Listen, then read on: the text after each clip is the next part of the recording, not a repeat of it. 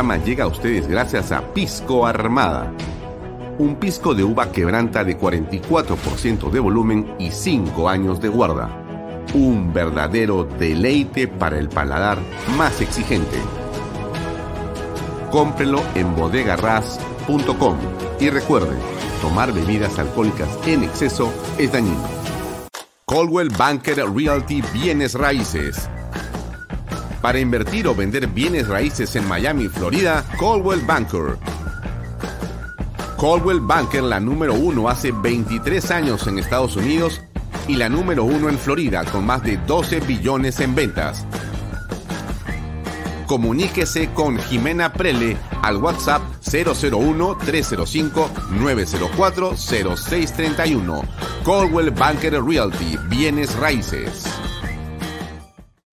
Delop.pe. Somos especialistas en transporte de carga regular. Transporte de concentrados de mineral. También transportamos material y residuos peligrosos. Y diseño y construcción en todo el Perú. Ubíquenos en nuestra web delop.pe. Participa en la Gran Feria Minera de Lima del 27 al 29 de abril. Separa tu stand en Expomina Perú y haz negocios con el sector minero. ¿Qué tal amigos? ¿Cómo están? Muy buenas tardes, noches. Bienvenidos a una nueva edición de Bahía Talks por Canal B, el canal del Bicentenario. Gracias por acompañarnos. Mi nombre es Alfonso Bahía Herrera, como todos los días de las seis y media hasta las ocho de noche con ustedes. Nos pueden seguir por mis redes sociales, Alfonso Vallarrera, las de Canal B, a través también de las redes sociales de Expreso y los días domingos nos puede usted escuchar a través de la señal de PBO Radio 91.9 FM. Como todas las noches, gracias por estar aquí con nosotros, a todos los amigos que se andan conectando desde diferentes partes del mundo. Tenemos la suerte de contar con la compañía fantástica de, bueno, personas que nos acompañan desde que comenzó este programa hace casi dos años. Y en realidad, eh, efectivamente, lo hicimos el 15 o el 16 de marzo del año 2020. Ya estamos en el 22, se ha pasado volando el tiempo.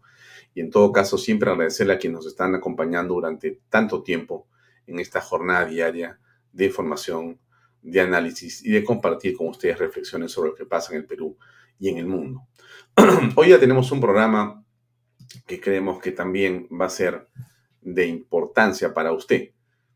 Vamos a conversar con el economista Manuel Romero Caro en torno a lo que ocurre con la economía nacional, lo que ocurre con la crisis política y cómo esta está afectando a los bolsillos no solamente de las empresas o de los conglomerados empresariales, sino también cómo afecta a el bolsillo de los que menos tienen.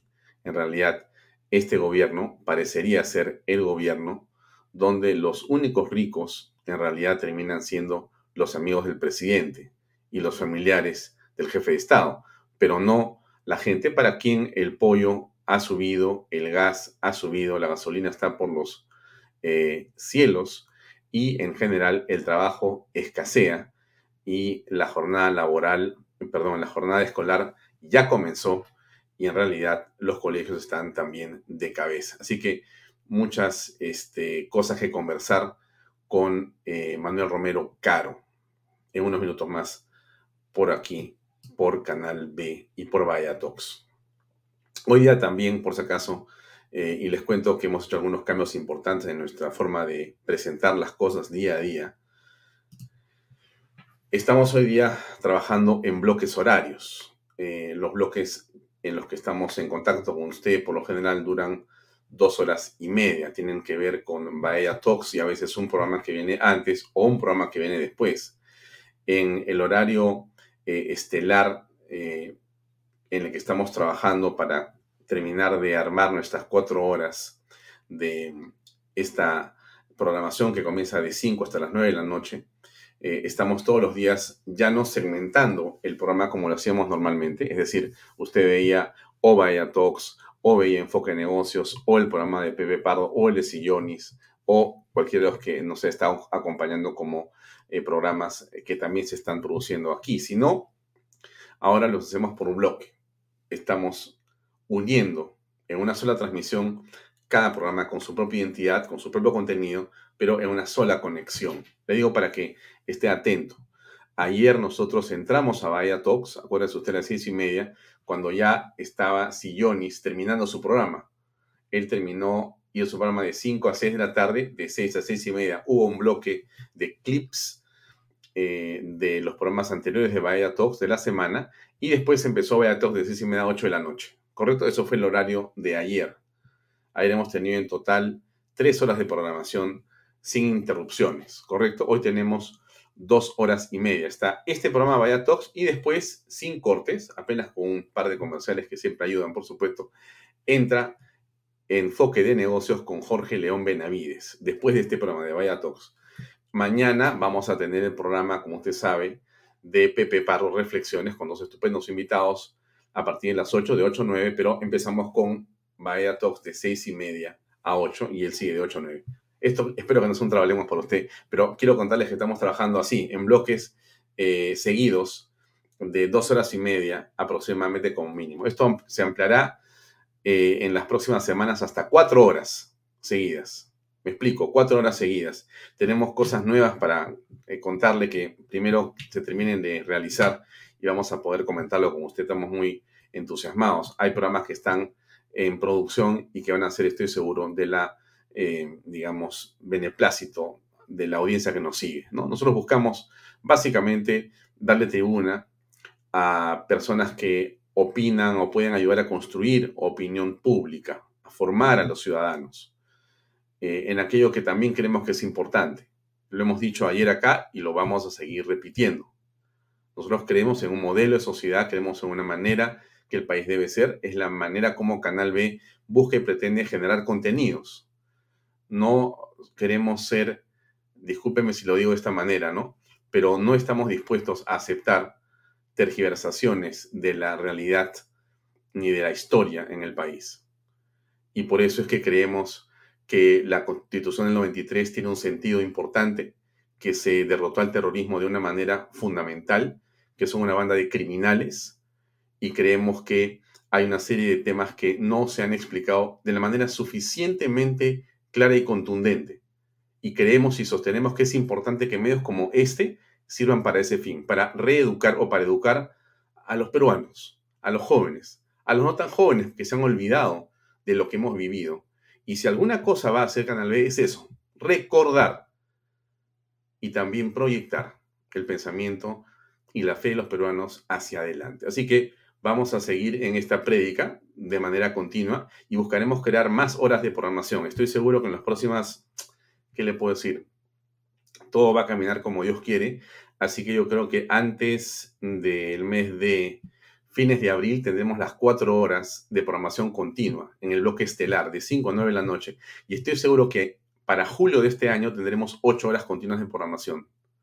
Así que este, esto es gracias a usted, ¿eh? por si acaso. O sea, yo no me echo ninguna flor en este esfuerzo porque, bueno, articulo, pero usted donde está, aunque parezca por momentos que le estoy tratando de florear o pasar la mano, no es así, no, no tengo por qué hacerlo, pero le digo, la forma en que usted colabora con este programa es compartiendo y comentando y haciendo que el programa se viralice porque a usted le parece bueno el contenido. Y eso que usted está haciendo permite que estemos creciendo. Y ese crecimiento hace que los auspiciadores estén con nosotros y continúen ayudándonos a desarrollar este esfuerzo de comunicación. Y eso es importantísimo, porque en un mundo en el que estamos, desde mi punto de vista personal, yo creo que la televisión se va al celular, la televisión se va al Internet. Es decir, yo creo que, y es el, digamos, deseo de Canal B de estar con usted permanentemente en su teléfono. No quiere decir que no me parezca importante estar en el cuarto de su casa o en la sala de televisión de su casa, pero en realidad el anhelo en el que estamos nosotros en este canal es estar en su celular, en su tablet, en su computadora, cuando usted lo desee. Por eso es que la plataforma que tenemos es una que permite que los programas se puedan acumular ahí de manera continua pero eh, constante, y entonces usted pueda mirar hacia atrás cualquier programa que no vio por razones X, Y Z, y lo pueda volver a ver y lo pueda compartir entonces. Entonces, de esa manera, nuestro canal cumple el propósito, que es básicamente el de llegar con ese conocimiento a diversas, digamos, personas y comunidades en el Perú, en lo más alejado de nuestra patria, pero también en cualquier lugar del mundo donde hay peruanos que también quieren saber qué está pasando y a veces quieren y necesitan tener información de primera mano. Eso es lo que nos anima, lo que nos, eh, digamos, alienta a seguir en, esta, en, esta, en este trabajo. Pero es muy importante no perder la perspectiva que lo que nosotros queremos y somos es un medio de comunicación con ciertas ideas. Usted las conoce porque las hemos comentado muchas veces y lo vamos a seguir haciendo. O sea, no estamos acá para decir las cosas que no son en aquello que creemos. Y en el ámbito de la libertad que practicamos, tampoco por si acaso obligamos a nadie a decir ni a pensar como nosotros. Al contrario, aquí hay una absoluta libertad. Ninguna persona que tiene un programa en este canal, y tampoco lo será así, tiene algún tipo de pauta mía sobre nada, lo que tiene que decir, ni a quién invitar, ni a quién no invitar. Jamás discuto con nadie sobre las cosas que dice en este canal. Jamás lo haría. Es una falta de respeto.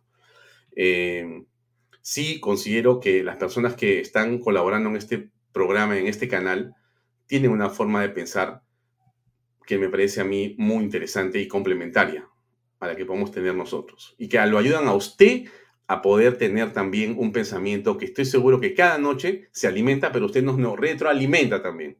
Y en esa, digamos, fantástica eh, manera en la que este medio funciona, entonces todos nos enriquecemos. Entonces yo creo que eso es algo que no hay que perder eh, para nada de vista en lo que estamos haciendo estos dos años y lo que seguimos haciendo para adelante, lo que viene para adelante va a ser algo absolutamente bueno para todos, estoy seguro. Y por eso es que le estaba comentando esto de los bloques, porque eh, queremos tener una señal permanente y continua que estamos seguros muchos cableros en el Perú van a querer tomar y lo vamos a entregar gratuitamente. Gratuitamente. No tenemos ningún deseo de cobrar por contenidos. No viene por ahí nuestra manera de trabajar, pero sí creemos de manera central que estar presente en el celular, en el tablet y en la computadora es en realidad nuestra prioridad. Aunque mucha gente me diga que en realidad hay que estar en los cables. Yo discrepo de eso. Lo digo con, por supuesto, el cariño y el respeto que me merecen todas las personas que piensan distinto que yo, ¿no es cierto? Pero yo creo que el mundo está aquí donde estamos con usted, aquí, aquí y aquí. No quiere decir, por favor, que me molesta que me vean en su cama echado. Si usted tiene un smartphone, mírelo así. Pero creo que el grueso de gente que nos ve está aquí, en este lugar. Y aquí tenemos que seguir creciendo, fortaleciéndonos y estar juntos. Creo que este es el camino, en realidad, de la comunicación, no del futuro, ¿ah? Creo que este es el camino de la comunicación del presente. Y quien no la tiene clara, seguramente el mercado se encargará de decírselo. Nosotros creemos que este es el camino correcto y estamos seguros que con la ayuda de Dios, como siempre, y con la voluntad de todos ustedes, seguiremos creciendo y seguiremos consolidando Canal B, el canal del Bicentenario. Ya me pasé, creo que con, el comercial, disculpen ustedes, pero bueno, quería contarles el asunto para estar enfocados. Bien, eh, algunas cosas sobre el programa. Tenemos al invitado aquí en unos 15 minutos más. Eh, ¿qué, ¿Qué cosa es lo que el presidente va a hacer? El día lunes que viene, de la próxima semana, el presidente va a ir al Congreso de la República, se supone, porque tiene ahí eh, algo que decir, porque esta segunda moción de vacancia presidencial por incapacidad moral permanente se admitió, como usted se acuerda, hace unos días por 76 votos.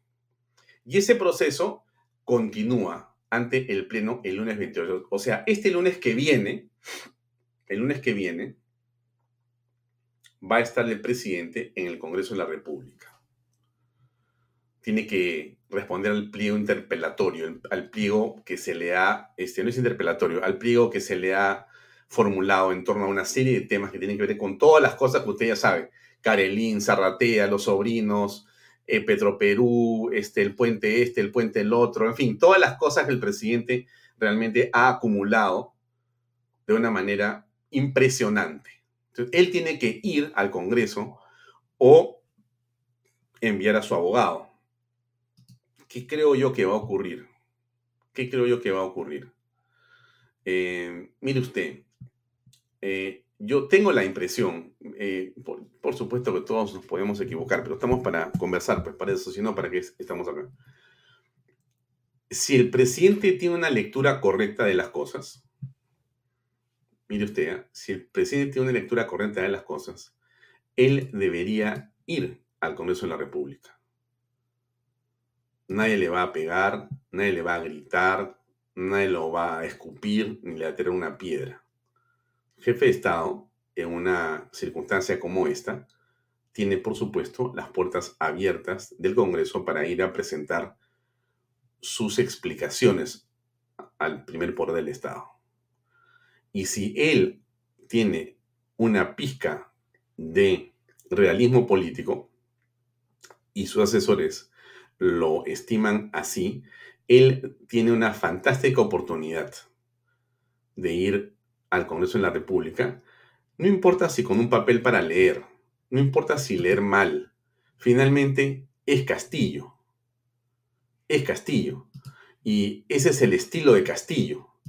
Ya no interesa si nos gusta o no nos gusta, no importa si me representa o no me representa. Ese, eso dejémoslo para el café o el té y en otro ámbito de la conversación, pero en la política grande, el presidente acusado por un poder del Estado, si se siente inocente, tiene que ir y dar la cara. Tiene que ir y pararse y cuadrarse frente al Congreso y decir, esto de acá no es verdad, porque yo tengo mi verdad y leer sus respuestas. Aunque las lea mal, aunque dé pena escucharlo leer, no interesa eso. Eso es un tema en realidad bastante adjetivo y, le diría casi irrelevante, porque finalmente la gente ni siquiera escucha, ni siquiera entiende lo que dice el presidente. En general me estoy refiriendo. Pero la imagen de él en el Congreso defendiéndose es poderosa y puede revertir la situación en su favor. Lo digo porque hay que decir las cosas como son, no como las que uno quisiera que sean, sino como son. Y eso es lo que puede ocurrir. Si él comete el error de no ir, pues mandará al abogado y será realmente una oportunidad perdida. Pero no está fácil. No está fácil. O sea, para el presidente me refiero, ¿no? O sea, para nada es fácil lo que va a ocurrir. Y más bien, sí me gustaría escuchar algunas cosas que dijo hoy día eh, la señora Alba, que se ha referido a varios temas relacionados al presidente. Escuchemos unos segundos, por favor y se acaba de nombrar como eh, titular de la cartera de justicia a Félix Chero Medina, un hombre que tiene ha participado en la defensa legal de un acusado por violación sexual. No solamente acusado, sino condenado por violación sexual. Y además tenemos al señor Oscar Sea, acusado por doble homicidio en la cartera de Agricultura y Riego. ¿Qué análisis hace usted de estos nombramientos dentro del Ejecutivo? Bueno, lamentable las designaciones, siempre le hemos dicho, no sé, la verdad, el Ejecutivo, el presidente, dónde encuentra a, sus ministros. 50 eh, ministros en ocho meses y yo creo que el Ejecutivo todavía no aprende la lección. Presidenta, también es importante voces que hablan de un adelanto de elecciones? Incluso el presidente Sagasta ha dicho que si se reúnen firmas se podrían adelantar elecciones. ¿Es esto viable? ¿Qué opina usted? ah, sí escuché, sí, es que, bueno, eh, la, opinión, la opinión de, de un ciudadano que quiere recoger firmas para ello, está en la Constitución, puede seguir su procedimiento, eso irá a la Comisión de Constitución, al Pleno, y ahí se verá. ¿Cree que es una solución a la crisis política, Presidenta, o es una salida también rápida? ¿Cree que sea una salida a la crisis política que del Ejecutivo se ha creado, o cree usted que esto finalmente no ayudaría en nada a lo que hoy vive el país a nivel de crisis política, Presidenta? Bueno, eh, creo que los cambios permanentes no ayudan a la estabilidad del país, definitivamente, pero es la opinión de él, respetable como cualquier otro ciudadano que, quiera... Eso estaba diciendo hoy Marisol. Termino con esto. Eh, Mari Carmen Alba, perdón, ahí va.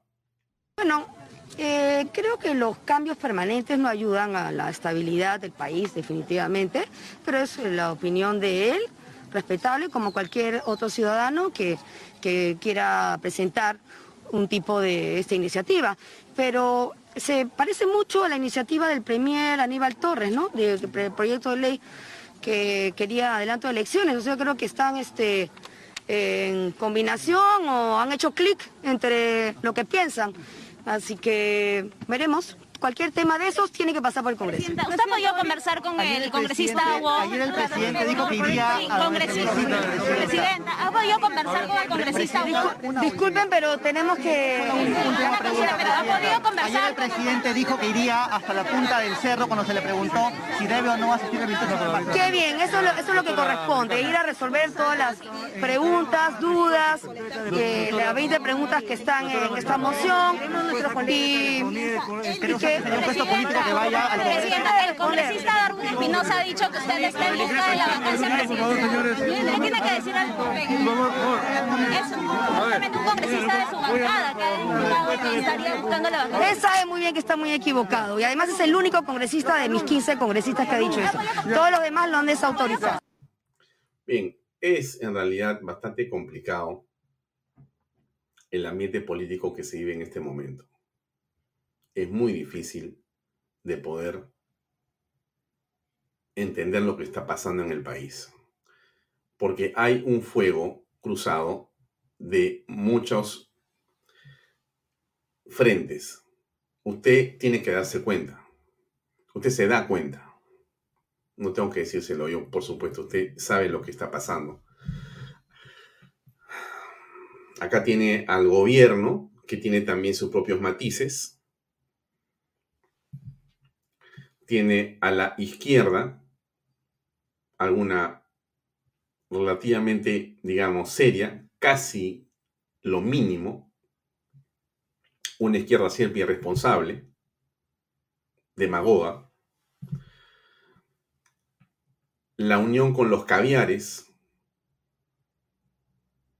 que son realmente quienes están presionando ahora a través de Sagasti con esta idea que cambia la dinámica política o intenta hacerlo, pero no es golpismo. Interrumpe el proceso de cinco años que está en la Carta Magna, pero no es golpismo. Como lo dicen los caviares, es una gran idea. En la práctica, si usted sigue el planteamiento Sagasti, la vamos a explicar mañana con manzanitas, usted va a llegar exactamente a pasarse más o menos tres años en esa idea. Mientras se recolecta, se aprueba, se valida, se verifica, se hace referéndum, se cuentan las firmas, se va al Congreso, ta ta ta ta ta ta ta ta, son tres años. Para decir que va a durar el gobierno cuatro. O sea, en realidad es un esfuerzo que no tiene ningún sentido práctico. Es solamente demagogia. Con todo respeto por el señor Sagasti como persona, discrepo profundamente de su manera de haber gobernado el país desde mi punto de vista irresponsablemente. Lo digo con todo respeto como ciudadano. Pero creo que él actuó pésimamente como gobernante, con una agenda caviar y agregaría eso, que este planteamiento es más de eso. Los rumores que se escuchan seguramente son falsos, pero se escuchan los rumores que usted también los ha escuchado porque estamos en el mundo digital y escuchamos muchas cosas. Dicen que el señor, hasta gabinete tiene ya conversado con ciertas personas y que ya tienen de una u otra manera arreglos bajo la manga. Y o que hay facciones, como sin Sagasti, que ya están buscando y construyendo su propio espacio de poder sin castillo. Muy bien. Eso es lo que nosotros estamos escuchando todo el tiempo, ¿no es cierto? Usted, ¿usted qué cree? Usted que también recibe WhatsApps como yo. Usted que puede no ser, digamos, una persona que está en el mundo de la comunicación política, pero no solamente los comunicadores políticos reciben las cosas, todo el mundo las recibe. Todo el mundo conoce detalles aquí o más allá, porque eso es pues el mundo en el que estamos hoy día, el mundo de las comunicaciones. Entonces, eh, ¿qué cree usted que va a ocurrir? Lo concreto es que ayer el presidente salió, lo pusimos ayer acá, pero déjeme simplemente regresar a ese punto importante, ¿no? Que es la manera como el presidente de la República busca dividir. Busca dividir. No busca consensuar, no busca lo mejor de los peruanos. No busca extraer aquello de lo cual podemos sentirnos en comunidad, sino lo que él busca es exacerbar la diferencia. Y eso lo hace un hombre bastante, bastante discutible en todo aspecto de la palabra. Si no recuerde usted, pero después le voy a poner una opinión de un psicólogo que habló en Canal N hace unas horas y que dijo una cosa interesante, pero le pongo a Castillo para que no se olvide y después escuchamos al psicólogo y después seguramente ya estaremos para conversar con nuestro invitado. Aquí, va para que no se acuerde. Ayer estaba el presidente en un rapto más de intolerancia con la prensa, volvió a poner, digamos, este, un escudo de periodistas para que no le pregunten. Es una práctica que ya nos hemos cansado de denunciarla acá y de comentarla acá y que solo demuestran la debilidad, el temor y una actitud realmente reprochable. Un, un, un, líder político no hace eso. Un funcionario público está obligado a contestar a la prensa. Un presidente es el hombre que de muchas maneras representa a la nación y representa a todos los funcionarios públicos. Y correrse la prensa de la manera como lo hace el presidente sostenidamente, ahora convirtiendo a la policía en una especie de guardia pretoriana que lo protege y empuja al periodismo y veja al periodismo, que no es al periodismo exactamente al que veja, veja a la ciudadanía, porque el periodista en realidad, ¿qué cosa hace ahí? Ese micrófono es el micrófono del pueblo, es la verdad, no es el del canal, hay pues cuántos, 10 canales, 20 canales, hay redes sociales, están radios, hay todo, hay gente que tiene hasta pequeños blogs que están con su, con su micrófono y quiere la opinión del presidente, con respeto, y a veces con el ánimo de polemizar con el presidente porque él se lo ha ganado, el irrespeto. ¿Y qué hace el presidente? Pone a la policía para que los empuje. A ver, escuche usted. Bien alejado el presidente de la prensa, ¿no? Así, pero a kilómetros. Un honor volver a encontrarme con ustedes, queridos vecinos. A ver, me imagino que la autoconvocatoria, cuando ustedes salen a la calle, sé que ustedes, igual que nosotros, en el Perú tenemos muchísimas carencias. Ustedes no se movilizan pagados, ¿verdad?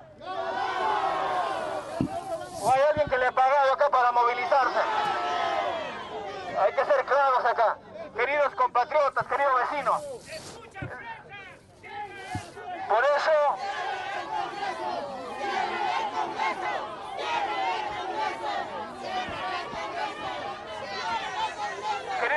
Vecinos, en este Perú hay mucho por hacer. Y los que tenemos buena voluntad, los que venimos de abajo, los que hemos comido polvo, los que hemos sufrido hambre, sed, sabemos cómo está el país y sabemos a qué hemos venido. Pero hay cierto sector, un minúsculo sector, que ese dinero que debe servir para dar a los niños, le hacen gritar al mismo ciudadano, corrupto, corrupto, corrupto. O sea, repetir lo mismo. Queridos compatriotas, algo raro ha pasado en el país. Anteriormente, años atrás, los pobres marchábamos y marchábamos en la calle y marchábamos en la calle para tener reivindicación. Hoy Hoy marchan los ricos porque se les ha quitado otra cosa. Ahora marchan hoy los, que, tienen otra cosa, los que quieren otra cosa. Pero por eso, queridos compañeros, así como estos pueblos que necesitan pista, necesitan agua, necesitan desagüe, van a ser atendidos. Vamos a dar, vamos a cubrir estas necesidades. Por eso, ¿y de qué sirve tener un una buena pista, una buena vereda, si nos falta el jardín, nos falta la escuela y nos falta el colegio y nos falta lo más sagrado, nos falta un hospital. Claro, claro, claro, claro, claro, claro. Este hombre es, este hombre es, este, este hombre es Winston Churchill, ¿no? Este hombre es Jefferson, este hombre es, no sé cómo llamarlo a Pedro Castillo en, el, en, su, en, su, retórica, ¿no? no sé si usted se ha puesto, amigo, que usted, señora que ve este programa, usted se ha puesto en la, en la posibilidad de ser usted presidente. A ver, hagamos el ejercicio durante un par de minutos mientras llega el señor eh, Manuel Romero Caro. Usted es el presidente del Perú.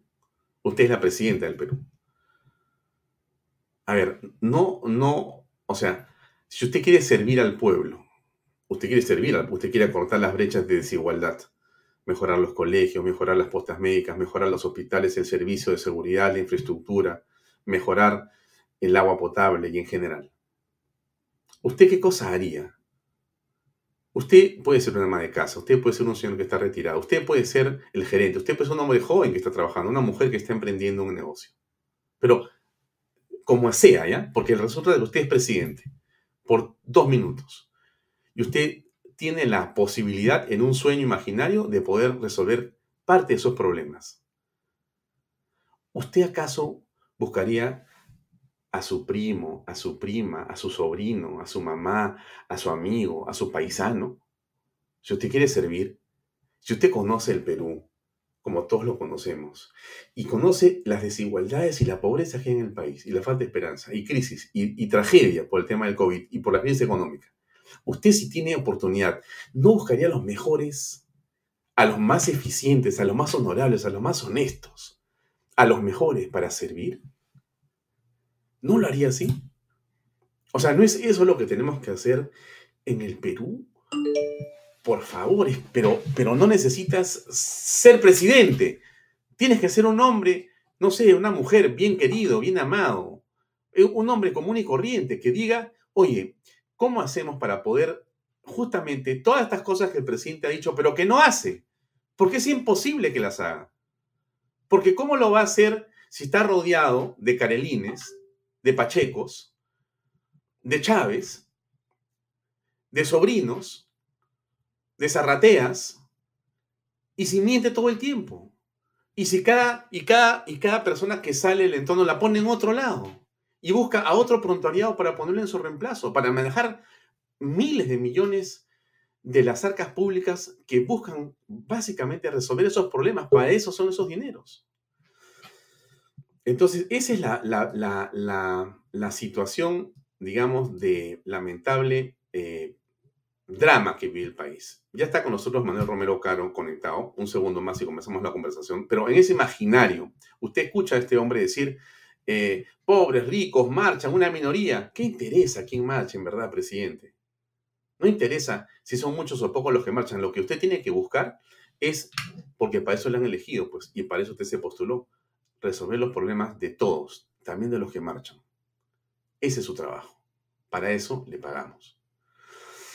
Pero no es así, pues. Él lo que se pasa es enfrentando. Termino con este video chiquito de un minuto y medio de un psicólogo y después una reflexión y pasamos eh, los auspicios y enseguida conversamos con Manuel Romero Caro. Escuche usted, por favor. Muy buenos días. En primer lugar, es eh, importante señalar que en contraste a la creencia que tenemos de que somos un país que capitaliza, que aprovecha las diferencias en la gastronomía y en otras cosas, aparte de la gastronomía, somos un país que desperdicia terriblemente la riqueza y la complementación de nuestras diferencias. Así, por ejemplo, vamos a ver que los abusos y maltratos de algunos empresarios para, eh, solamente veamos el caso reciente de Repsol, y el basureo discriminador que vemos con frecuencia en la televisión de una señora con carro que basurea a una persona que está, eh, un sereno o alguien que está poniendo orden en el tráfico. Eso dispara el resentimiento, aumenta la polarización y es la raíz de por qué hay algunos políticos que desesperada o, malvadamente capitalizan, aprovechan ese resentimiento. Algunos lo quisieron hacer a lo Hitler con el racismo contra los venezolanos y otros lo hacen al estilo del ya casi extinto tema de la lucha de clases, pero aquí en el Perú encontró un caldo de cultivo positivo. Entonces las personas se identificaban sin eh, ver las consecuencias económicas o de las instituciones del Estado y el desarrollo general y se identificaban con ese basureo, con ese abuso de algunos empresarios y encontraron una autopista para salir elegidos. Estupendo, me parece que yo estoy de acuerdo en general con lo que ha dicho el caballero que ustedes han escuchado. Nadie puede estar de acuerdo con los empresarios mercantilistas, con esa parte del sistema que abusa. Y hay un caldo cultivo que se ha ido construyendo ahí completamente. Estamos de acuerdo. ¿Qué te corresponde hacer como presidente? ¿Seguir buscando a esos empresarios mercantilistas? ¿O más bien elevarte sobre ese tipo de miserias para más bien sacar lo mejor, lo peor, no, que es la solidaridad, que es el emprendimiento, que es el amor por la familia, que es la unidad. ¿Qué nos corresponde hacer? ¿Qué le corresponde hacer al jefe de Estado? ¿No es eso acaso? No, está parado con su megáfono, con un montón de policías, empujando a la prensa para que no le pregunten. Para que no le pregunten. Imagínense ustedes, te corres de preguntas. En fin, Bien, entonces, esta noche tenemos como invitado a Manuel Romero Caro. Vamos a hablar de la economía, como le dije a ustedes. Vamos a hablar de aquello que nosotros percibimos y que muchos perciben como la desinstitucionalización del Estado. Antes de ello, por favor, permítame compartir con ustedes algo de nuestros excelentes auspiciadores. PBM Plus, proteínas, vitaminas y minerales. Y ahora también con HMB. Recuerde, vainilla y chocolate no olvide que el ejercicio favorece su sistema inmune y que una buena alimentación es su mejor defensa. Compre PBM Plus en boticas y farmacias a nivel nacional. Para más información, entre a pbmplus.pe y también los puede encontrar en Facebook y en Instagram. Delop, Transporte y Construcción, especialistas en transportar carga regular, transporte de concentrado de mineral también transportan material y residuos peligrosos. También transportan personal. Esta compañía está batiendo el récord, se lo digo sinceramente. Y por supuesto, diseño y construcción en todo el Perú. Entre a delop.pe y comience a hacer negocios con ellos de una vez. Y pisco puro armada, pisco de uva quebranta, 44% de volumen y 5 años de guarda. Un verdadero deleite para el paladar más exigente. Pisco puro armada, cómprelo en bodegarras.com y no se olvide que tomar bebidas alcohólicas en exceso es dañino para su salud. Bien, eso es todo. y comenzamos ahora sí con nuestro invitado, el economista Manuel Romero Caro. Manuel, ¿cómo estás? Muy buenas noches. Gracias por acompañarnos en Vaya Talks. Muy buenas noches, Alfonso. Un placer estar de nuevo contigo en tu programa. Eh, Manuel, yo te pediría para comenzar, si es posible, eh, recibir de tu parte algún comentario sobre la situación de coyuntura política para que nos ubiques desde tu perspectiva. ¿Cómo ves las cosas? Tú estás en el análisis político, pero también y sobre todo en análisis corporativo, empresarial y económico. Bueno, ¿cómo ves en este momento, si yo te pregunto y me encuentro contigo en la calle, este, Manuel, ¿cómo está el país? ¿Cómo ves al Perú? Bueno, este, en solo ocho meses o un poco menos de ocho meses, el gobierno ha tenido el éxito, entre comillas, de dejar la calificación del crédito soberano del país a dos peldaños de perder el grado de inversión, ha hecho perder ya el grado de inversión a la más grande empresa estatal del país. Eh, ha copado toda la administración pública con personal incapaz y prontuariado en muchos casos y ha logrado dividir al país. Yo creo de que todo esto se debe a que si bien tácticamente el oficialismo ha dicho que ha no ha vuelto a insistir en su objetivo irrenunciable de tener una nueva constitución, en el fondo, todas sus acciones denotan un desprecio por la constitución vigente, por el ordenamiento eh, legal y obviamente por la institucionalización. Nosotros estamos viendo de que esto que empezó con lo que algunos no le dieron mucha importancia, que era eh, el postergar, el atrasar la entrega de los estados financieros de Petroperú del año al 31 de diciembre del año pasado, ha ido creciendo. Pricewaterhouse, la auditora, no aceptó firmar el contrato porque principalmente tenía una cláusula de confidencialidad sin límite.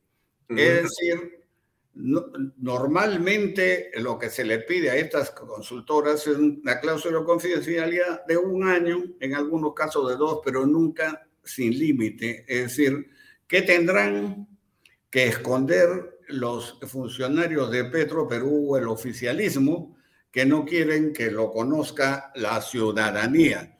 Bueno, esto ha originado, obviamente, primero una, de, una rebaja por parte de Fitch, la calificadora Fitch, que lo situaba a Petro Perú a un peldaño de caerse al abismo. Pero luego vino la calificadora Standard Poor's y lo empujó al abismo. Petro Perú ya no tiene grado de inversión al recibir la calificación de junk bonds, es decir, de literalmente bonos basura. Entonces, eh, ¿qué, ¿cuál es el problema con perder grado de inversión?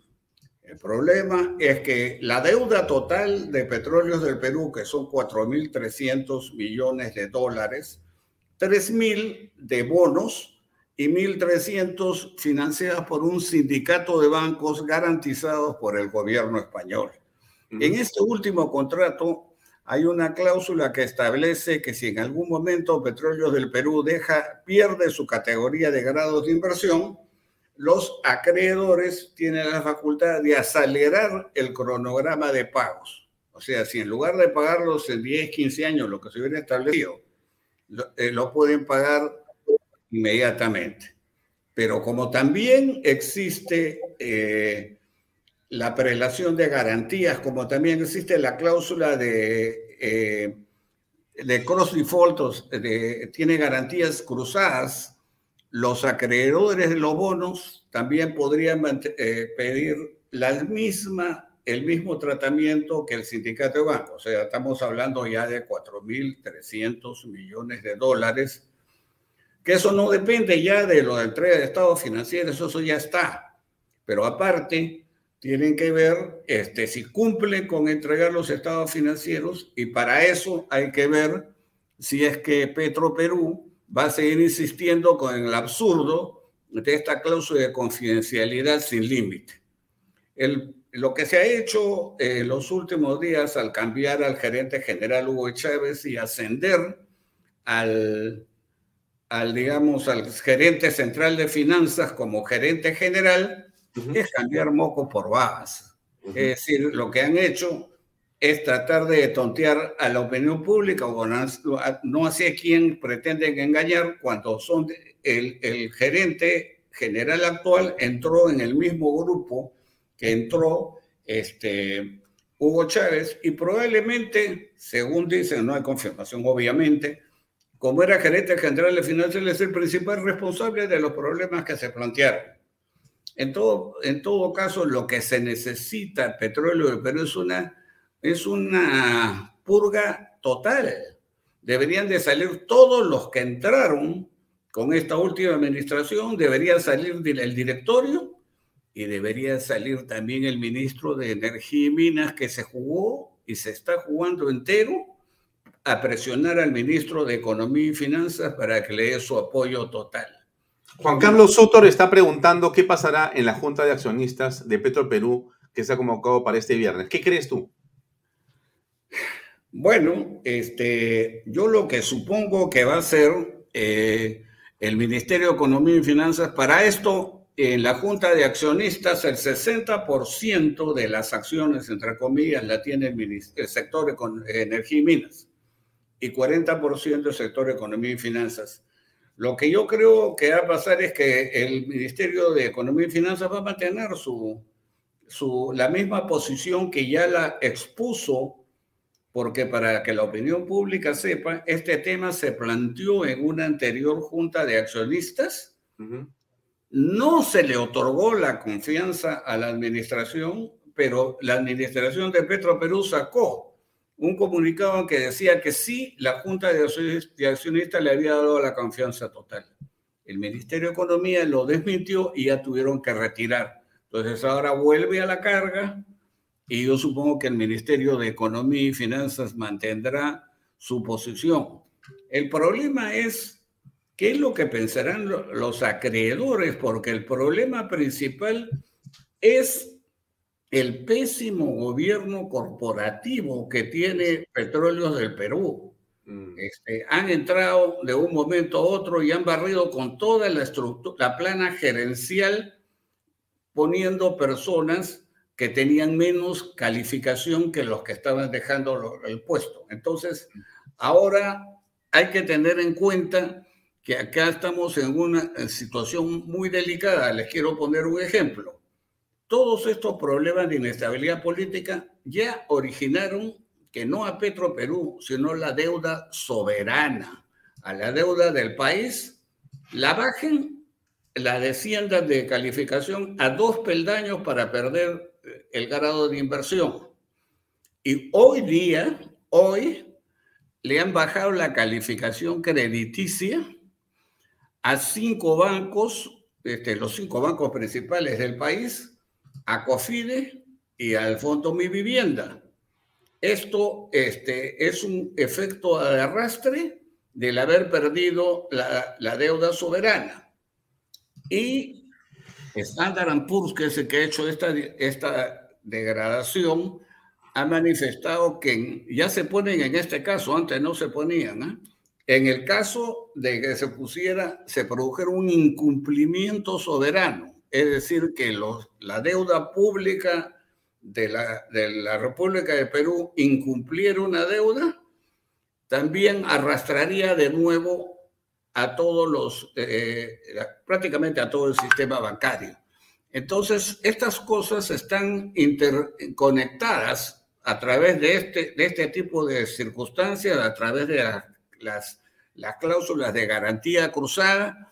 Entonces, yo creo de que van a aprobar por mayoría este, la, la, la confianza a la administración de Petro Perú, pero las calificadoras de crédito están siguiendo esto diariamente. Esto no va a, ayudar, no va a ayudar. Ahora, salvo, salvo que lo que esté eh, pretendiendo el oficialismo es lo contrario, o sea, hay también la sospecha que lo que pretende el oficialismo es generar el caos.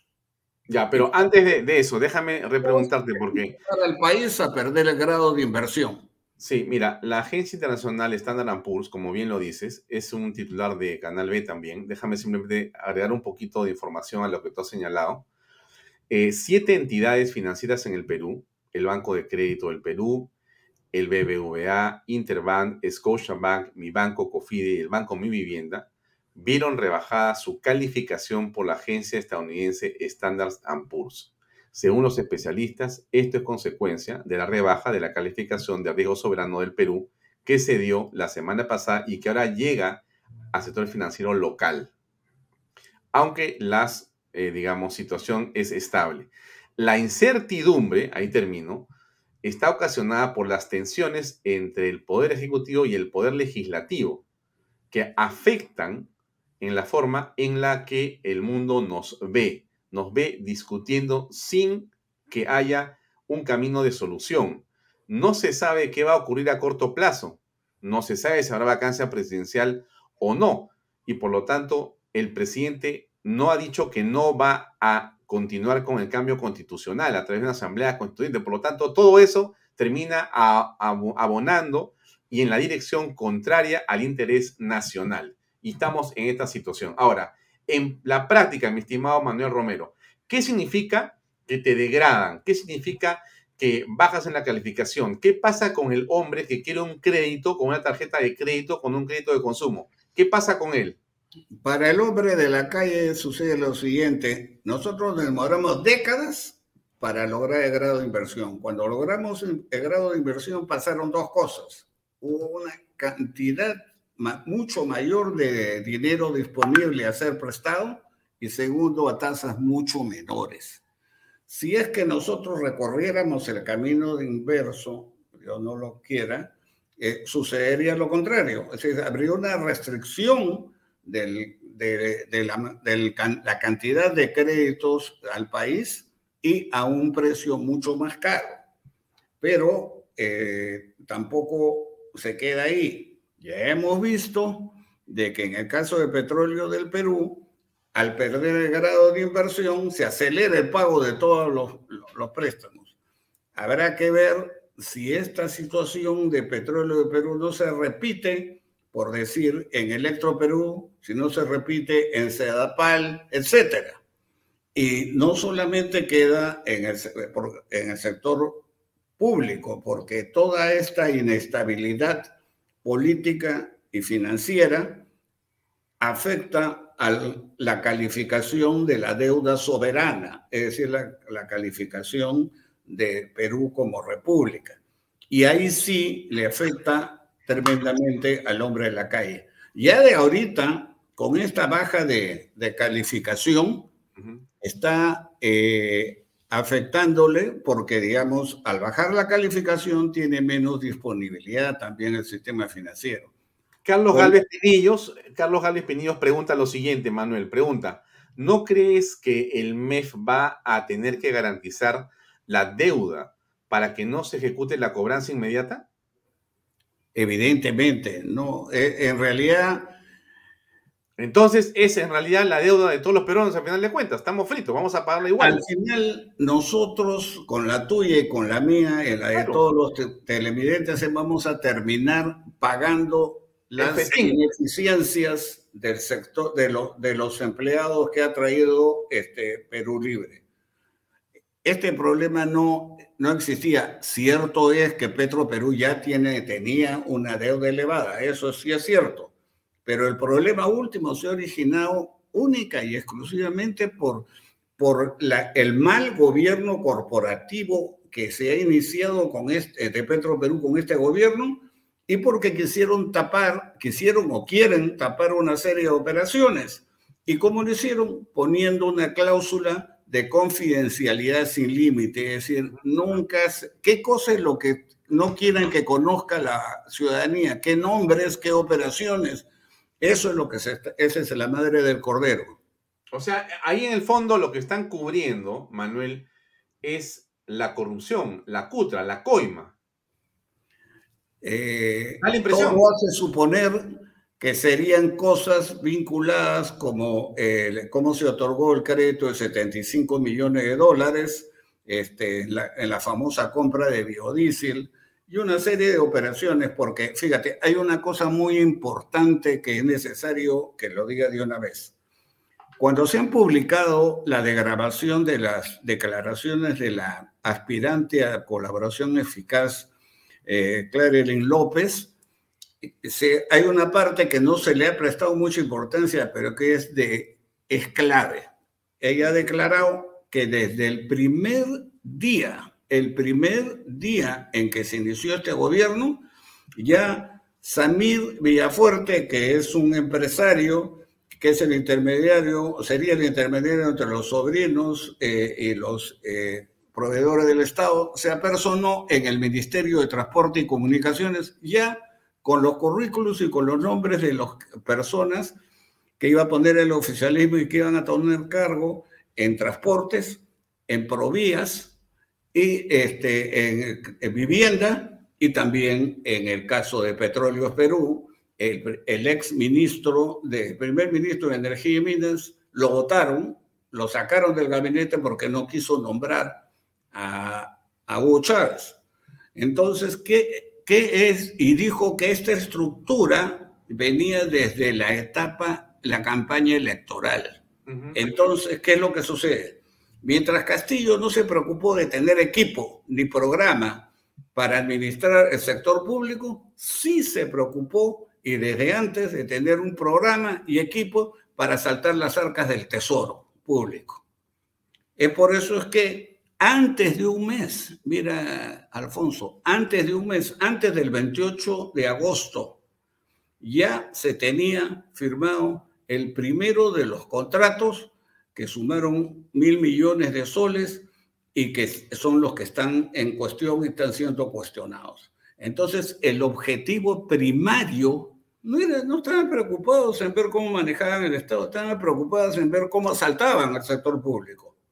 Para eso sí tenían programa, ya sabían quién iba a ir, quién era responsable, ya tenían eh, quién iba a ir dónde y qué nombres, y sabían cómo operar. Tan es así que en, un periodo de seis meses han cerrado una serie de operaciones. O sea, la eficiencia que muestran en este tipo de actividades clandestinas es muy superior de la eficiencia que muestran en operando el sector público. Entonces, este, si un gobierno entra y esa es su intención primaria, ya de ahí saquen línea de carrera. Hmm, ahora, Carlos Gálvez Piñón nos vuelve a preguntar algo más para ti. ¿Cómo es posible que Petro Perú no tenga revisión trimestral de sus estados financieros como parte de la auditoría anual? ¿Por qué ese tipo de manejo tan extraño? Bueno, en realidad yo le diría a Carlos de que Petro Perú ha tenido una serie de manejos extraños y una serie de privilegios que no lo, no tiene ninguna otra empresa pública. Por ejemplo, eh, Petro Perú no tiene que pasar por proinversión. Petroperú no tiene que pasar por FONAF. Entonces, están los filtros que se habían eh, diseñado para la administración pública, para las empresas públicas, no, para ellos. Una empresa más grande. Entonces, fíjense, eh, eh, Petro, de, todos sabemos cómo ha aumentado en seis veces el monto de la inversión de la refinería de Talara. Todos sabemos los continuos atrasos, los errores que han habido, que Petroperú se iba a encargar de los equipos subsidiarios y, fracasó, y eso hizo que hubiera un retraso, se aumentaron los costos, se retrasa la entrada en operación, entonces, y nunca, nunca se ha logrado supervisar e investigar a esta empresa, que es la que ha tenido la, obra pública más grande. El famoso asesor del presidente Castillo, Daniel Salaverry, presidía una comisión investigadora del Parlamento para investigar a Petro Perú y la refinería Talara. Nunca llegó a nada. Entonces, si tiene este tipo de coronas, ¿cómo no lo va a tener para, para, para, eh, para ver si hay auditorías trimestrales, etcétera, etcétera? Nos preguntan, Manuel, ¿qué va a pasar de aquí para adelante? ¿Qué crees entonces que va a suceder con esta empresa y con el manejo de la cosa pública? Teniendo a Salaverdi como asesor presidencial ad honorem en este momento, el presidente gritando que en realidad no pasa nada y ahora los ricos están marchando, pero lo que importa es que él está con el pueblo. Bueno, todo depende cuál es el objetivo del gobierno. Si el objetivo del gobierno es acabar con este Estado y con esta constitución, minándolo por dentro hasta que ellos se sientan que son lo suficientemente poderosos, sobre todo en el sector defensa, en el sector policial, para poder hacer un takeover. Esa es una, eh, en función de ese objetivo, sería la respuesta. Si el objetivo no es ese, sino el seguir las normas establecidas en la Constitución y en los dispositivos legales vigentes, obviamente lo que tendrían es hacer una reestructuración de toda la empresa y eh, seguir las normas de buen gobierno corporativo, hacer un concurso internacional si quieren para poder eh, nombrar a los principales ejecutivos. Este es, este, esta empresa ha estado exonerada de todo. Nadie le ha investigado para nada. Yo veo que en otras empresas de menor monto sí, sí han habido una serie de comisiones investigadoras. Acá nadie ha, ha tocado por una serie de razones este, que no solamente corresponden a Castillo. No se quería tocar a Petroperú porque era Talara y es una zona que era favorable a cierto grupo político. Este, después que no se podía, para empezar, nunca debieron hacerlo. Cuando hubo este gran debate, eh, Ollantumala utilizó el argumento de la seguridad energética. Un cuentazo, por supuesto. ¿Qué, ¿Qué, seguridad energética si ni siquiera tenemos petróleo para poder alimentar a la nueva refinería? Tenemos que importarlo. ¿Eso es seguridad energética? Para nada, en absoluto. Era un más bien argumento más demagógico, con quizá otras intenciones. En tres meses, Alfonso, en tres meses, en el verano del 2014, me parece, Ollantomala endeudó al país por más de 15 mil millones de dólares de costo básico. En tres meses se, se comprometió el país con la refinería de Talara, con el gasoducto sur peruano y con la línea 2 del metro. Ya sabemos cuál es el resultado de estas este, de estas inversiones, ¿no? Eh, entonces, este, hay que tener pues mucho cuidado porque eh, hay algunos que creen que las, este, la salida del país está por el lado de la inversión pública. Nunca. De cada 10 soles que se invierten en el país, 8, 8 corresponden a la inversión privada y solamente 2 a la inversión pública. Y para que tengan una idea, la inversión privada del año pasado subió 40%, pero ojo que del año pasado siete meses no, le correspondían a Humala.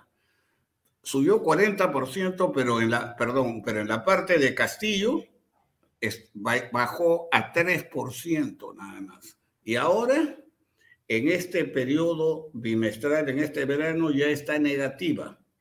El propio Banco Central de Reserva dice que la inversión privada va a crecer cero. Eh, las entidades privadas están diciendo que va a caer entre 6 y 12% la inversión privada. Si cae la inversión privada, no hay generación de empleo.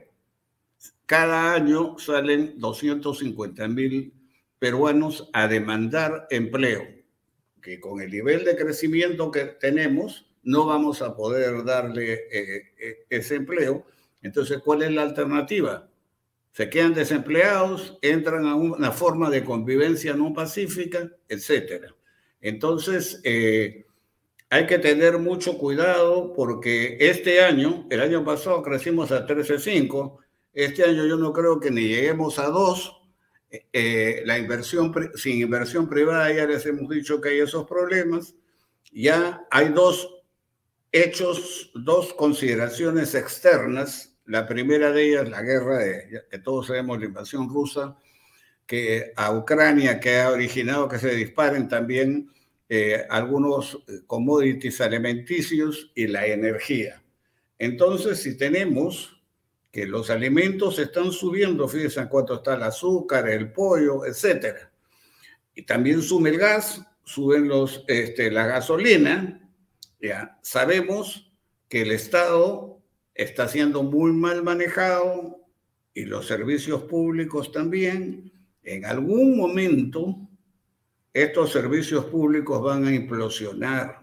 Todos saben que siempre ha sido deficiente el servicio público, pero ahora el que trata de sacar un brevete, una, un pasaporte, va a, a RENIEC para algún trámite, ha visto la diferencia. Entonces, la conjunción del alimento subiendo, tipo de cambio que ya ha empezado a subir, fíjense, para que comparen. En el Perú, la inflación está en 7 y la tasa de referencia del Banco Central está en 4,5. Fíjense que hay una diferencia, pero poca. En Estados Unidos es más de 8 y la tasa de referencia es menos de un medio del 1%. Entonces, tienen que recuperar esa, esa brecha enorme de tasas de interés negativas. ¿Y cómo lo hacen? Subiendo las tasas de interés. Entonces van a subir este año hasta en nueve oportunidades, van a subir como más de dos puntos. Entonces, al subir las tasas de interés de Estados Unidos, el dólar se fortalece, se fortalece frente a otras monedas. Fíjense cómo ha caído el euro y se va a fortalecer frente al, al sol peruano. Entonces, suben los elementos, suben los combustibles, sube el dólar, colapsan los servicios públicos. Ese es un cóctel explosivo que se va a ir generando a lo largo de este año y es lo que yo llamo la vacancia económica. Cuando las, las amas de casa ya salgan a desfilar por las calles, ahí vamos a ver este, quién se planta. Ahí no hay, no hay congreso que se quiera atornillar ni ejecutivo. Entonces ahí van a venir los problemas y creo que este año va a ser muy difícil en términos económicos, sociales y políticos. Manuel, tu escenario es dantesco, sin duda. La pregunta sería entonces, si el presidente de la República sale, porque no va a cambiar, a mí me queda claro que el presidente no va a enmendar el rumbo, el presidente no está en capacidad de entender lo que está ocurriendo él continúa repitiendo, y creo que en el foro interno lo piensa sinceramente así, decir, él cree que acá hay un complot de los ricos. Está realmente fuera de la realidad, pero si entonces el día lunes, por magia o por como fuere, porque aparecen más evidencias, el hombre es vacado y entra a señora Dina Boluarte, ¿tú crees que las cosas van a cambiar sustancialmente? No, por favor, son caimanes del mismo pozo. Están, han compartido, han compartido, ha estado, eh, la Boluarte ha estado desde el primer gabinete y no ha marcado una, un punto de vista diferente. Eh, obviamente que legalmente le corresponde a la Boluarte eh, accederlo, pero también le correspondía a Pancho Todela, también le correspondía a Ricardo Márquez. Entonces, cuando hay una presión popular y el grito que se vayan todos, es, significa que se vayan todos. Es decir, Castillo, Boluarte y los parlamentarios, porque tampoco nos vengan con el cuento de que vamos a tener un presidente y no va a haber elecciones parlamentarias. O sea, va a ser un presidente sin bancada parlamentaria. Esa película ya la vimos y sabemos cuál es el final. Entonces, cuando venga la ola popular, arrasa con todos. Pero te hago la siguiente pregunta, Manuel. A ver, ¿tú crees que no podría producirse una elección donde el resultado sería igual? Es decir, otro Pedro Castillo. Mira, este, ya hay un indicador en contrario de lo que tú dices. Ajá, muy bien. Este, si nosotros nos fijamos en las encuestas sobre la alcaldía de Lima, vemos que los primeros puestos, ¿quién lo tiene? En primer lugar, el señor en segundo lugar está Rafael López de Aliaga. Sí. Es decir, se ha producido un cambio que lo ve hasta José Feliciano, desde un outsider izquierdista a, dos autoritarios de derecha. Entonces, yo creo que tanto eh, Cerrón como Castillo y los demás, ellos ya saben que una vez que salgan del gobierno, no van a volver a regresar y la izquierda va a quedar fuera de la simpatía popular por lo menos en dos elecciones. Entonces, el problema más bien es eh, quiénes, son, quiénes van a ser los que van a conducir al país después, si saliera Castillo, después de ese periodo breve en las elecciones por cinco años. Entonces, para eso yo creo que no van a ser ninguno de los políticos actuales, ninguno. Y esperemos. Bueno, pero tú estás pensando en una renovación, una suerte de renovación, ¿correcto? Pero, pero a ver, eh, la cosa está bien complicada porque mira, no hay votos, es la verdad, no hay votos. Y si es cierto lo que dice la señora Carolín López en el sentido que el gobierno o el presidente o quienes están cerca del gobierno del presidente interesados en mil y un negocios han logrado, digamos, incentivar y armar una suerte de bancada pretoriana o protectora por una serie de beneficios que se les entregan de muchas maneras. Y entonces eso hace que nunca vayamos a llegar a los famosos 87 votos. Por lo tanto, es imposible que eso pueda proceder, ni siquiera la destitución del presidente vía la acusación constitucional por este, traición a la pata. Entonces, la cosa está ahí imposible. O sea, no va a ir por el Congreso a la salida. Tiene que ir por dónde entonces. Bueno, eh, no sería la primera vez en que la muchedumbre eh, saca al, al, Poder Legislativo y al Poder Ejecutivo de una sola vez. Segundo, si se quiere ir por un procedimiento más civilizado, en el tipo de modificaciones de reforma política que se tiene que hacer, hay una que les va a interesar, pues sí, que tienen razón, es este, eliminar la no reelección. Si tú le eliminas la no reelección, entonces este, ya tiene la posibilidad de poder volver a, a regresar al Parlamento. Y si lo que les preocupa, que les preocupa, es que ya haber comprado su carrito, sus electrodomésticos con cargo al flujo de caja de los próximos años, bueno, ahí habría que, que evaluar. Hay algunos que piensan de que se podría aprobar un bono extraordinario equivalente al valor presente de, de, de, lo que recibirían en lo que resta de gobierno con un bono extraordinario. Pero eso es imposible, Manuel, olvídate. Bueno, por eso te digo, hay, hay, esa es una, la otra ya, es la... Un, un ratito, un ratito, un ratito. Una congresista, una congresista ha dicho que en realidad el sueldo no es el incentivo más importante de los congresistas. Eso es lo que mucha gente cree de manera equivocada. Ella ha dicho que, eh, digamos, ha dicho así como que podría ser, ¿ah? ¿no? Y lo ha dicho hasta sonriendo, ¿no? Como revelando una verdad que ella se sentía incómoda de revelar. Pero ella decía, aquí la verdad es que hay otros incentivos. Y el periodista le pregunta, ¿cuáles son? Y la congresista dice, bueno, es que si tú, por ejemplo, le entregas a una universidad la extensión de sus operaciones o una nueva filial, a una empresa le agregas tal o cual condición o haces una ley para hacer tal cosa que favorece a tal grupo empresarial, recibes no un sueldito, recibes un regalazo.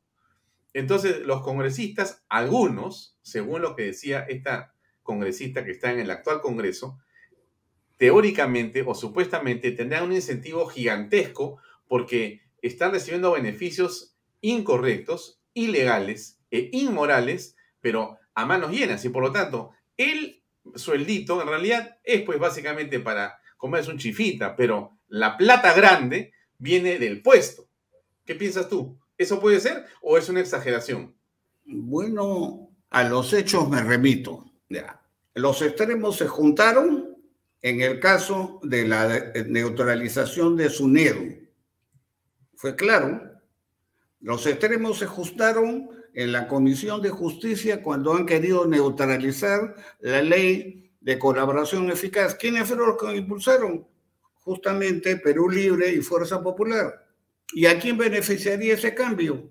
A los que están, a los acusados investigados con colaboradores eficaces. Y da la casualidad que Keiko Fujimori y eh, Vladimir Cerrón están en, procesos judiciales con colaboradores eficaces. Puedo seguir en, el, en la, lo que ha sido más vergonzante ha sido el caso del ministro de Salud. Deciden interpelarlo, después deciden de que son tantas las evidencias de que mejor pasan de frente a la censura. Y después sale el, el congresista Jorge Montoya, que había sido el autor de la iniciativa, y dice que le iban a dar 30 días para evaluar este, las propuestas y que, había, eh, que estaba satisfecho con la presentación que habían hecho. Por favor, por favor, esto es vergonzoso. Entonces, así como esto es el mercantilismo, está metido no solamente este, en estos casos, en la minería postergaron por cinco años más el periodo para que se formalice la minería informal. Está metida la minería informal, está metida la tal ilegal, está metida las universidades, eh, está, están metidos todos los integrantes del crimen organizado. Entonces, perdón, mayor razón, pues no podemos estar ya poco a poco para la próxima, ya no solamente estarán el poder de los sembríos de coca, sino que ahora en el norte del país, justamente en Cajamarca, hay extensas plantaciones de amapola, que es, de ahí se saca el insumo básico para la heroína, y el Perú se está convirtiendo entonces en un exportador importante de amapola. Entonces así eh, va, va, a ir creciendo y al final vamos a terminar este, con las bancadas de las diferentes bancadas del crimen organizado, ya no será la bancada de Acción Popular, este, el APRA, lo que fuera, sino la bancada de lo del sembrío de coca, lo de amapola, lo de la tal ilegal, lo de la minería informal, por favor. ¿A dónde vamos? ¿A un narcostado? No podemos permitir eso. El ferrocarril se mata cuando es plancha, porque si no después te atropella. No, entonces Lamentablemente, si no es por la razón, es por la fuerza. Por eso es que inclusive de las tres maneras en que podía salir Castillo, la primera con, con la vacancia que no se va a dar, la segunda, como llama Jorge Montoya, la cuota de sangre. Es decir, este, que en las movilizaciones haya violencia y cuando hay violencia y hay represión policial pueda suceder la historia se repita como los casos de, que sucedieron cuando salió Merino. Y la tercera es lo que digo, la vacancia económica, que ya le expliqué. Mm, ya. Quiero, quiero preguntarte sobre la informalidad, porque lo único que parece crecer es la informalidad. Entonces quiero preguntarte cuál es el efecto de esta situación tan complicada como la que has mencionado en el mundo de la informalidad, que es la economía más grande que tenemos en el país. Pero vamos a una pausa comercial de unos segundos y enseguida regresamos con tu comentario, por favor, Manuel. Bien amigos, PBM Plus, proteínas, vitaminas y minerales y ahora también con HMB. Recuerde, vainilla y chocolate. No olvide que el ejercicio favorece su sistema inmune y que una buena alimentación es su mejor defensa. Compre PBM Plus en boticas y farmacias a nivel nacional. Entra a la web pbmplus.pe y encuéntrelos también en Facebook y en Instagram. DELOP, transporte y construcción, transporte de carga regular, transporte de concentrado mineral, también transportan material y residuos peligrosos y también transportan personal. Y además hacen diseño y construcción en todo el Perú. Llame, entre a la web delop.pe Pisco puro armada, pisco de uva quebranta de 44% de volumen y 5 años de guarda. Un verdadero deleite para el paladar más exigente. Pisco puro armada, cómprelo en bodegarras.com y no se olvide que tomar bebidas alcohólicas en exceso es dañino. Manuel, ¿qué pasa con el mundo de la informalidad? ¿Se multiplica? ¿Crece? Digamos, eh, eh. en Puno, en las zonas donde aparentemente el Estado ya no está operando en la práctica. Bueno, eh, la cosa, ¿cómo se mide ahí económicamente? Bien, el, tema de la informalidad es, está en función de la productividad. Entonces, eh, este gobierno ha estado dando una serie de dispositivos que justamente han estado avanzando en el sistema, eh, en la dirección contraria, se han estado dando incentivos para que se aumente la formalidad. Es así que la informalidad ya debe estar alrededor del 80% sin cálculos extraoficiales. Sin embargo, en la, cuando sube los alimentos, cuando sube la energía, cuando los créditos se encarecen, cuando no hay créditos, Ahí cuando llueve todos se mojan porque el azúcar está caro para el formal y el informal y el trigo y el pollo eh, eh, y la gasolina y el balón de gas de 10 kilos. Entonces, eh, lo, que, lo que sucede es que obviamente los informales están viendo que si yo veo, ¿Para qué me voy a informalizar si ya vimos que hicimos presión y nos dieron cinco años más de vida informal? Los, los, eh, eh, y, para qué no vamos a hacer presión si estamos viendo que acá, sin pagar impuestos, estamos bien y total, los servicios públicos son tan malos que francamente prefiero no, eh, no cotizar para no tenerlos. Entonces, obviamente hay un incentivo y en la medida en que no se generen 250 mil empleos, en la medida que no se que crezca una tasa superior del 3, 4, 5%, que son perfectamente alcanzables. Fíjense, este ciclo del precio del cobre va a seguir durante mucho tiempo porque todas las medidas de la, del cambio tecnológico, del cambio climático, requieren más cobre. Y además, eh, la, no recuerdo el nombre preciso, pero la autoridad encargada de, del ambiente en Estados Unidos ha aprobado 3.000 usos de derivados del cobre como agentes antibacterianos. Inclusive ya están empezando a utilizarse en algunos hospitales en Estados Unidos de manera experimental. Entonces, todo esto, eh, el destino y el ritmo que está avanzando la, la, humanidad, el mundo, los carros eléctricos, combatir el cambio climático, todo eso demanda más cobre. Entonces, la manera en que, en el hipotético caso que saliera Castillo, e, es muy fácil recuperarnos en la coyuntura actual.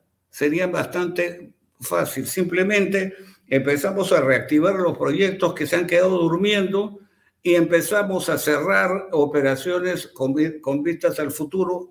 Y como el futuro es bastante eh, favorable en los precios del cobre, no tendríamos mayor problema eh, en, salirnos de, esta situación. Lo que pasa es que eh, estamos dejando pasar, mire, el, cobre, ha llegado hasta 5 dólares la libra, por favor, están unos ciclos, unos precios extraordinarios. Impresionante. Que lo estamos dejando pasar. Ese es nuestro drama. Entonces, mientras más nos demoremos, van a seguir copando el sector público y estamos en una encrucijada, es que o actuamos eh, rápidamente o no va a haber país que rescatar en el futuro y vamos a permitir que el oficialismo se sienta fuerte, se recupere, tome el poder y se quede indefinidamente. Entonces, no nos sorprendamos, no seamos ingenuos. No han renunciado a sus, a sus metas irrenunciables como la Constitución. Simplemente es un recodo táctico en el camino. Como diría Imael Guzmán. Muchas gracias, Manuel. Muy amable. ¿ah? Muchas gracias. Ha sido un placer estar con ustedes. Buenas noches. Muy amable. Amigos, es una conversación eh, tremendamente importante. Ustedes han escuchado los conceptos, las ideas, las precisiones que ha hecho Manuel Romero con un hombre que conoce de economía y conoce análisis político también. Así que tome sus precauciones, escuche con atención lo que esta noche dijo aquí Manuel Romero Caro y si puede compártalo, porque hay que estar preparados. Bien, a continuación de Vaya Talks, como yo le había comentado, viene el programa que le recomiendo ver, por supuesto, no se desenganche, no se desconecte de nuestro canal, de Canal B.